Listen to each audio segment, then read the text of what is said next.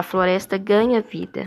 Em algum momento da parte chata, quando o rapaz chamado Rolf e a filha mais velha do capitão Van Tropp estão cantando You are sixteen going on seventeen.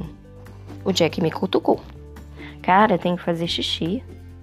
Nós dois nos levantamos e meio que fomos passando por cima das crianças sentadas ou deitadas nos sacos de dormir.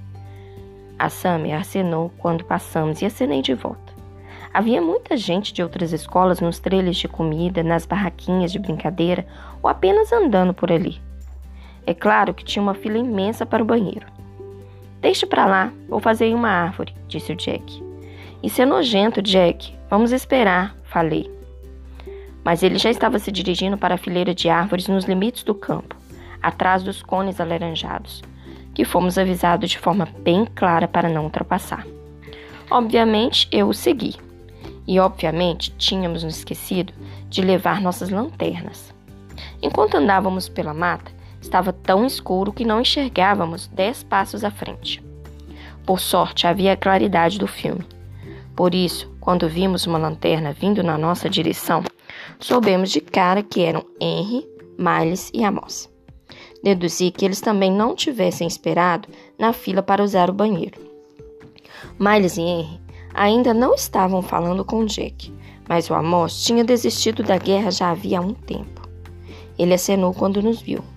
Cuidado com os ursos! gritou o Henry e se afastou com os Miles rindo. O Amos balançou a cabeça para nós como se tivesse. Não liguem para eles. O Jack e eu andamos um pouco até estarmos na mata. Então ele procurou uma árvore perfeita e finalmente fez o que queria embora tenha parecido que levou uma eternidade. A mata estava cheia de barulhos altos e estranhos, piados e coachos, como se uma onda de som viesse da floresta.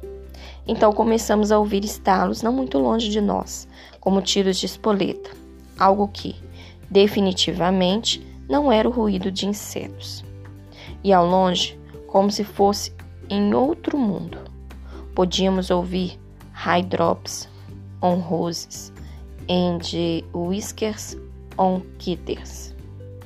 Ai, melhor ir agora. Muito melhor agora, disse Jack fechando o zíper. Agora eu tenho que fazer xixi, falei, e fiz na árvore mais próxima, sem chance de eu me embrenhar na mata como Jack tinha feito. Está sentindo esse cheiro? Parecem bombinhas, comentou ele se aproximando de mim. Ah, sim, é isso mesmo, respondi, fechando o zíper. Estranho. Vamos.